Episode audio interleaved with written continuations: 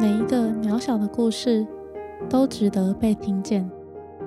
大家好，欢迎收听。所以，说说你的故事。我是陈君。在人生的道路上，我们都经历过各种大大小小的事件，有快乐，有悲伤，有迷惘，有挣扎。很多时候，我们会忘记其他人也在过各自的人生。所以，每个人可能多多少少都会经历过类似的事情，只是我们不常和彼此分享。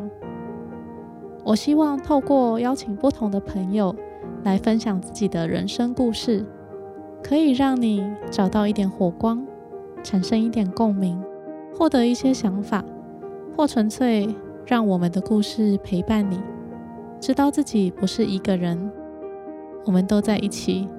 各自努力着。